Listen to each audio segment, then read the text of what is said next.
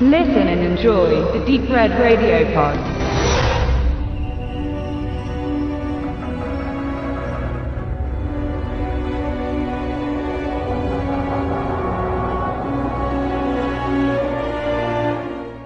Prolog des Films Prometheus Dunkle Zeichen von 2012 ist ein menschenähnliches Wesen, ein Konstrukteur im Original genannt Engineer, zu sehen, das am Flussabhang einer frühzeitlichen gebirgigen Landschaft steht. Nachdem es eine dunkle Flüssigkeit aus einer Tonschale getrunken hat, stirbt es und fällt in die Fluten des Wasserfalls, wodurch sich der Körper in seine Bestandteile auflöst und sich so die DNA des Wesens mit der von im Wasser befindlichen Mikroorganismen verbindet. Auf diese Weise entsteht ein neuer Erbgutstrang und die Grundbausteine menschlichen Lebens durch Zellteilung. Die Szene gleicht einer Opferung, weil das Wesen nach dem Ablegen seines langen schwarzen, ordensähnlichen Mantels kurzzeitig innehält, bevor es schnell die Flüssigkeit zu sich nimmt. Über der Szenerie bleibt eine Zeit lang ein riesiges Raumschiff zu sehen, das sogleich nach erkennbarem Abschluss der Opferung in Richtung Wolkendecke aufsteigt und fortfliegt. Im Jahr 2089 findet das Archäologenpaar Elizabeth Shaw und Charlie Holloway mit seinem Team auf der Isle of Skye in Schottland steinzeitliche Höhlenmalereien, auf denen ein Riese in Gesellschaft von Menschen zu sehen ist, der von ihren Blicken auf Sterne zeigt. Shaw deutet die Szene als Einladung von Außerirdischen. Laut ihr wünschen sich diese von ihr Konstrukteure der Menschen genannten Riesen von ihren Geschöpfen auf ihrem Heimatplaneten besucht zu werden. Das Ziel der Reise eines später hierfür ausgerüsteten Raumschiffs ist der Mond LV-223, eines Jupiter-ähnlichen Gasplaneten im Sonnensystem Zeta 2 Reticuli. Zwei Jahre später hat das Raumschiff Prometheus diesen Planeten fast erreicht. Die Besatzung befindet sich im Kälteschlaf in der Hypothermie. Der Android David, gespielt von Michael Fassbender, überwacht den Flug. In Sprachstudien erlernt er die indogermanische Ursprache, von der Shaw und Holloway annehmen, dass die Konstrukteure sie sprechen. Er rezitiert dazu Schleichers indogermanische Fabel. In seiner freien Zeit übt er auch ein menschliches Verhalten ein, das eigentlich für ihn unnötig ist, aber ihm die Möglichkeit gibt, sich noch unauffälliger in die Expedition einzufügen. Er treibt Sport, er nimmt Mahlzeiten zu sich und er schaut Filme, sein Lieblingsfilm ist Lawrence von Arabien, Lawrence of Arabia von 1962. Der Film gefällt ihm so sehr, dass er sein Haar wie Hauptdarsteller Peter O'Toole kämmt und einige seiner Manierismen übernimmt. Dadurch gewinnt David einen leicht hochmütigen Zug, was in Anbetracht seines androiden Wesens bemerkenswert ist. Bereits hier stellt man fest, so etwas wie Emotionen in dem Roboter zu erkennen. Erst kurz vor der Landung wird der Besatzung in einer Präsentation der Zweck der Expedition mitgeteilt. In einer holographischen Videoaufzeichnung ist der fast 100-jährige Tycoon und Investor Peter Whalen zu sehen, der die Expedition mit seinen Geldern finanziert hat. Er sagt, dass er wohl bereits gestorben sei, wenn die Besatzung seine Videobotschaft zu sehen bekomme. Das Forscherpaar Shaw und Holloway erklärt im Anschluss, es gehe darum, Kontakt aufzunehmen mit den Konstrukteuren, von denen sie annehmen, dass sie die Menschen erschaffen haben. Sie präsentieren dazu mehrere Zeichnungen aus urzeitlichen und antiken Kulturen, die alle unabhängig voneinander einen Riesen zeigen, der auf eine immer gleiche Sternkarte deutet. Zu Beginn der Präsentation stellt sich auch Meredith Vickers vor, die im Auftrag der Wayland Corporation die Expedition leitet. 1979 läutete Ridley Scott mit seinem zweiten Kinospielfilm Alien, das unheimliche Wesen aus einer fremden Welt, kurz Alien, die Hightech-Ära des Science-Fiction-Kinos ausschließlich für Erwachsene ein. Er designte seine Horrormare in Outer Space als bewussten Gegensatz zu George Lucas Star Wars von 77, der zwei Jahre zuvor das Blockbuster-Kino schlechthin mitgeprägt hatte. Bei Scott dominierten nun keine spielzeugartigen Fabelwesen oder Junghelden in Popart geschnittenen Raumanzügen, bei ihm stand die düstere Leere und die sterile Technik eines Öltransportschiffs, dessen Besatzung sich immer mehr in die Weite des Weltraums verliert, im Vordergrund. Vor allem das Motiv des beständig schwindenden Vertrauens der Crew untereinander darf als eine Hauptnuance innerhalb des gänzlich als finster und bedrohlich auszumachenden Szenarios gelten. Das Titelwort Alien, das sich zu Beginn der Credits Leinwand füllend und zunächst hieroglyphenartig zusammensetzte und welches das Form- und Textdesign der gesamten Alien-Saga mitprägte, stand zuallererst einmal für das Fremdartige im Menschen selbst. Es ist eine Tatsache, dass Scott bisher der einzige Regisseur geblieben ist, der die haptische Form des Aliens, also des monströsen Xenomorphen, dessen Blut aus Säure besteht und das zur Fortpflanzung seinen Samen durch den Oraleingang des Menschen injiziert, bevor es aus dessen Körper von innen wieder herausbrechen kann, quasi als punktuellen Höhepunkt einer sich immer wieder hochfahrenden Panikfahrt, keineswegs jedoch als Hauptmotiv inszeniert hatte, wie es beispielsweise James Camerons Fortsetzung aus dem Jahr 1986 und vor allem die späteren Alien vs. Predator Varianten 2004 und 2008 zelebriert. Arbeiten. Auch wenn er in heutigen Interviews statuiert, dass sein früherer Beitrag noch eher ein gewöhnliches Katz-und-Maus-Spiel im Weltraum darstellte, das über weite Strecken nach dem, Achtung politisch inkorrekt zitiert, zehn kleine Negerlein-Prinzip funktionierte, bleibt seit jeher auffällig, wie selten man dieses Alien eigentlich zu Gesicht bekam. Neben einem bis heute überaus effektiv wirkenden Höhepunkt, der die Nemesis als Mann im Anzug bewusst mechanisch agieren und dessen minimalistische Bewegungen vor allem durch flackerndes Streulicht greller Stroboskoplampen betonen konnte, bleibt das Alien im gleichnamigen ersten Film nach wie vor nur ungefähr drei bis vier Minuten sichtbar. Stattdessen sehen wir immer wieder in der Original-Kinoversion mitunter sehr lange Einstellungen von Schiffskorridoren und leeren Räumen und panikerfüllte Gesichter einer langsam dezimierten Crew. Prometheus gestaltet sich nun von Beginn an als ein vollständig durchdachtes Filmkonzept, das neben betonten Verweisen zur Science-Fiction-Oper, also nicht nur 2001 Odyssee im Weltraum, zu einem als intaktes erzählerisches Universum innerhalb der ganzen Alien-Saga, des Weiteren aber auch als eigenständige Neudefinition der von Scott mitentwickelten Urgeschichte selbst lesbar ist. Im Kern dreht sich die Handlung von Prometheus um die bisher ausschließlich in Scotts Frühfilm vorkommende Figur des Space Jockey. Es ist jene in Körperformen mit Überresten einer zentralen Raumschiffssteuerung Bevölkerung verschmolzenen und nur noch als fossil erkennbaren Gestalt, den vorläufigen Höhepunkt der Expedition um Dallas, Ash und Ripley damals im erzählten Jahr 2122 bildete. Zugleich stellt die maßstabsgetreue Set-Konstruktion des kuppelartigen, im Radius über 12 Meter messenden Kontrollraums, in dem sich der Space Jockey befand, zweifellos den Höhepunkt des ohnehin einzigartigen Bühnenbilds des Films dar Verantwortlich dafür zeichnete sich damals wie auch erneut in Prometheus der Schweizer Künstler H.R. Giger, Hans-Rüdi Giger, dessen Verbindung von Technik, Mechanik und organisch-kreatürlichem in dem von ihm selbst geprägten Begriff des Biomechanoiden durchgängig spürbar bleibt. Scott wurde damals bereits auf Giger aufmerksam, als dieser vorrangig noch als Innenarchitekt und Maler arbeitete und erkannte nicht zuletzt in dessen Werken wie Gebärmaschine eine für den damals relativ neuartig gestalteten Alienkosmos wichtige Vorzeigeoptik. Entscheidend blieb hierbei immer auch der sexuelle sexuell morbide Aspekt des Designs, wenn man berücksichtigt, dass das Alien bereits im ersten Film in einer an den menschlichen Geschlechtsakt angelehnten Penetrationsszene die durchweg passive Frauenfigur tötet. Oder wenn bereits als erstes so legendäres Kontaktbild mit dem Tod dem Wissenschaftler Kane der Fötus des Aliens eruptionsartig durch den Brustkorb entweicht. Am deutlichsten wird dies in der Empfängnisszene von Elizabeth Shaw in Prometheus, die eigentlich unfruchtbar ist, unfähig jedwedes Leben zu gebären. Der Parasit findet durch ihren vertrauten Holloway sowie den rein zielorientiert handelnden David letztlich doch einen Weg. Und so wird Shaw der Alien-Virus auf sexuellem Weg übertragen, bei dem sie das wenigste Übel erwartet. Geht man diesem markanten Stilpunkt näher nach, fallen viele Parallelen der Figurenzeichnung auf, auch wenn gewissermaßen der Prototyp der bekannten Alien-Kreatur erst als allerletztes Schlussbild im Film auftaucht.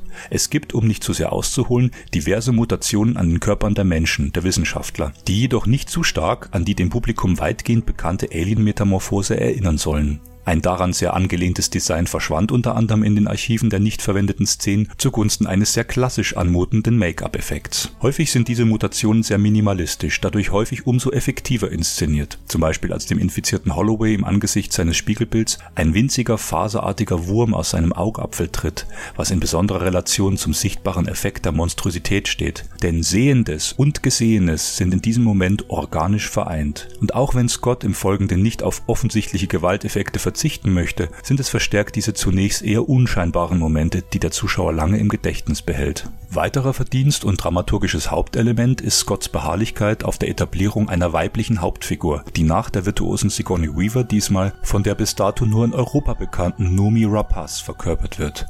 Rapace spielte in der schwedischen Erstverfilmung von Stieg Larssons Millennium-Trilogie 2009 bis 2010 die Hauptrolle und hatte vor Prometheus nur in Guy Ritchies Sequel Sherlock Holmes Spiel im Schatten von 2011 einen größeren internationalen Auftritt. Der auffällige Kontrast zur zweiten weiblichen Hauptfigur, gespielt von der weltweit berühmten Charlize Theron, ist offensichtlich. Beide Frauen werden emotional wie körperlich in ihren Rollen hervorgehoben, Theron zu Beginn noch viel stärker. Doch entscheidet sich Scott erneut für die zunächst unscheinbarere, wenn er Rapaz letztlich die Zugkraft zugesteht, das Mittragen der Handlung noch über das Ende des Films hinaus. Allein sie darf als Erbin oder im chronologischen Prinzip der Erzählung gesagt, Vorgängerin der Figur von Ellen Ripley gelten, die ja gerade in Scotts Science-Fiction Debüt eine sich ähnlich steigernde physische wie emotionale Entwicklung vollzog und zumindest in der ersten Hälfte von Alien noch relativ passiv bleiben sollte, bevor sie zur ersten Actionheldin der Filmgeschichte avancierte Auf Scotts Bemerkung, Alien möge sich episch anfühlen, Prometheus hingegen sei dies tatsächlich, geht man argumentativ keinesfalls falsch vor, wenn man sich primär die Bildsprache des Films gerade nach erneuter Ansicht zur Gemüte führt und vielleicht weniger das mitunter durchaus löchrige Skript der Autoren John Spites und Damon Lindelof, bekannt von Lost 2004 bis 2010, auf Ungereimtheiten durchsucht dann hat man sicherlich mehr Freude an diesem auf Impression und purer Stimmung angelegten Stück Kino. Bereits die Anfangssequenz versucht weniger die symbolistische Bildsprache aller bisherigen Alien-Filme aufzugreifen, sondern setzt sich wohlweislich davon ab, wenn während ausladenden Kamerafahrten über horizontfüllende Gletschergebirge geradezu unscheinbar zierliche Vorspanntitel erscheinen und der spannungsgeladene, effektiv zurückhaltend orchestrierte Score von Mark Streitenfeld das Szenario mehr als stimmig untermalt. Wir sehen die deutlichen Analogien zur frühzeitlichen Geologie unseres Planeten, natürlich schon einmal dadurch, da all dies tatsächlich auf isländischem Terrain gedreht wurde und stellen im Sinne des Betrachtungsverständnisses eines besehenden Genrepublikums zugleich den Zusammenhang zur Schöpfungsgeschichte unseres Planeten her, die sich im Science-Fiction-Kino seither ungebrochener Beliebtheit erfreut. Vor allem der Anblick eines dem Menschen in Gestalt sehr ähnlichen, möglicherweise physisch wie psychisch überlegenen Lebewesen, das sich in einer Art Opferungsritual in die Fluten eines Gletscherstroms stürzt, wirft den Betrachter, zumindest für eine Weile, gekonnt aus dem Konzept, zumal dies alles so unaufgeregt, also als natürlich gegeben inszeniert wird. Das Raumschiff, die Prometheus und die unendliche Weite kommen natürlich auch noch. Auch die neuartigste faszinierende Technik, die durch das damals gerade so aktuelle und populäre 3D-Kino in vielerlei Hinsicht teils recht gelungen zum Tragen kommt, bietet ausreichend Schauwerte.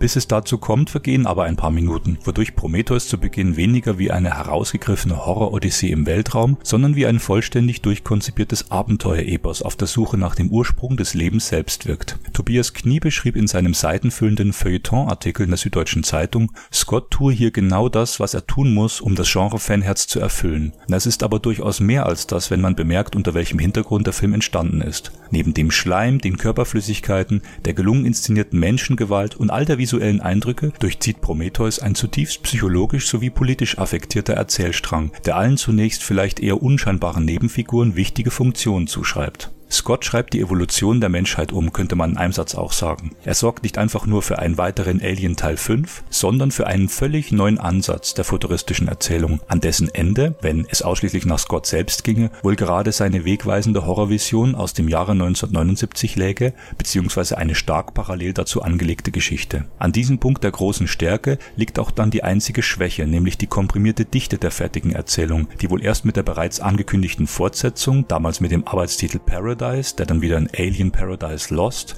und heute bekannt als Alien Covenant zur Vollendung gereichen sollte. Gerade das letzte Filmbild, in dem Shaw und die Reste von Android David in eine neue Welt aufbrechen, weist untrüglich darauf hin und wird auf der englischsprachigen Blu-ray-Veröffentlichung von den Filmemachern im Audiokommentar bereits offiziell bestätigt.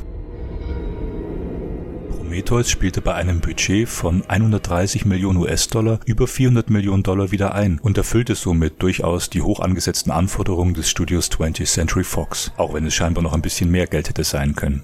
Im kritischen Diskurs sowie der fanbasierten Rezeption wurde der Film wohlgemerkt höchst kontrovers besprochen. Manche empfanden ihn mythologisch zu aufgeladen, vor allem den Prolog und das offene Ende. Andere wiederum lobten seine technisch visionäre Souveränität. Die Anwendung von 3D hingegen fiel bei den meisten Zuschauern und Kritikern eher verhalten aus. In dieser Hinsicht blieb Scotts Science-Fiction-Epos weit hinter James Camerons Avatar von 2009 zurück, zumal der Film nur in wenigen Sequenzen in originärem 3D gedreht wurde. Einzig den ohnehin per CGI erstellten Hologramm- und Laserscan-Bildern der Wissenschaftler und Konstrukteursausrüstung kann ein haptischer Effekt von Räumlichkeit nachgewiesen werden zur allgemeinen Bildtextur kann man sagen, dass sich die Szenen, als sich die Crew in natürlichem Umfeld außerhalb des Schiffes befinden, zu einer angemessenen Optik führt. Mitunter vermischen sich hier Elemente von steriler Glätte, aber auch effektiver Schroffheit, wenn zum Beispiel in einem der Höhepunkte des Films ein Sandsturm losbricht, dessen digitale Genesis gerade in den vielen Nah- und Halbnahaufnahmen den Schauspielern stark an die analoge Optik des Originals im Jahr 1979 erinnern. Auch damals stellte ein Sandsturm ein Hauptmotiv innerhalb der Handlung dar, die primär Desorientierung und Panik durch Ausweg Ausweglosigkeit vermittelte. Viele Innenszenen des Schiffs wirken gerade mit den vielen konturlosen Oberflächen in der Prometheus, wie spiegelglatte Schlafkammern und einer durchgängig sterilen Sauberkeit, eher wie ein Kontrast zu Alien, in dem der Fokus willentlich auch auf Schmutzpartikeln wie kleine Härchen und feinkristallinem Staub gelegt wurde. Dann doch wieder eher, Zitat, ein bisschen wie in 2001, wie auch Scott im Audiokommentar bemerkt. Peter Wayland, der dank der Kunst der Maskenbildner gealtete Guy Pearce, erklärt der jungen Crew per Videohologrammnachricht zu Beginn die Prometheus-Sage. Der Titan Prometheus wollte die Menschen den Göttern gleichstellen und wurde dafür aus dem Olymp verbannt. Titelgebend schöpft Scott die Mythologie seines Alien-Prequels aus der antiken griechischen Mythologie, die schon bei seinem berühmten Blade Runner 1982 überdeutlich Eingang fand. Während von Aeschylus ursprünglicher Prometheus-Trilogie bis heute nur der gefesselte Prometheus erhalten ist, wird die Figur vor allem bei Platon stark thematisiert, wodurch er bis in die gegenwärtige Kulturauffassung als Freund und letztlich eben auch als Schöpfer der Menschheit bekannt wird der jüdische Philosoph Hans Jonas verkehrte die bei Aeschylus etablierte anthropologische Bezeichnung in seinem ethischen Hauptwerk in Der entfesselte Prometheus, durch den die Wissenschaft der modernen Gesellschaft nie geahnte Möglichkeiten, also wörtlich nie gekannte Kräfte und die Wirtschaft den rastlosen Antrieb verdankt der entfesselte Prometheus, so das Vorwort zum Werk, wurde nun zum Sinnbild des sich gegen sein Schicksal aufbäumenden Menschen. Wissenschaft und Glaube, mit all seinen auch in Scotts Film durchgängig inszenierten Symbolen, stehen in direkter Konkurrenz zueinander Bedenkt man vor allem diese literarische Abwandlung der ursprünglichen antiken Sage, lassen sich durch den gesamten Handlungsstrang des Films hindurch beständige Parallelen erkennen, nicht zuletzt in der Figur des Peter Wayland, die deutliche Bezüge zur Figur des Dr. Alden Tyrell aus Blade Runner enthält, der wiederum unverkennbar an die Charakterisierung Jo Fredersens aus Fritz Langs Metropolis angelehnt ist. Als Abschluss soll noch auf eine starke Gemeinsamkeit mit Scotts anderem so stilprägenden Werk Blade Runner hingewiesen werden Genau wie damals, bevor sich der Filmemacher dem Genre knapp drei Jahrzehnte abwendete, stellen auch hier erneut Traumbilder, Sequenzen von schlummernden Erinnerungen einzelner Protagonisten ein Schlüsselmotiv dar Während damals Detektiv Rick Deckard, gespielt von Harrison Ford, unter anderem mit Hilfe von Fotoabzügen und einem hochauflösenden Bildscanner auf die Jagd von ebenfalls künstlich programmierten Rebellen geschickt wird, blickt hier nun der Prototyp der Wayland-Androiden David, hier das Modell der achten Generation, direkt in die Träume von Dr. Elizabeth Shaw, während sie sich noch im Kälteschlaf befindet es ist eine nur kurze Sequenz zu Beginn des Films, jedoch werden einzelne Elemente daraus, vor allem Motive menschlichen Glaubens, durch den gesamten Film hindurch wieder aufgegriffen, bis sich der Film letztlich primär der Frage widmet, kann die Wissenschaft mit allen ihren technischen Errungenschaften und Möglichkeiten die Vorstellung des menschlichen Geistes an etwas viel höher gestelltes tatsächlich relativieren. Prometheus weist in vielen Szenen nachdrücklich darauf hin, dass dem nicht so ist.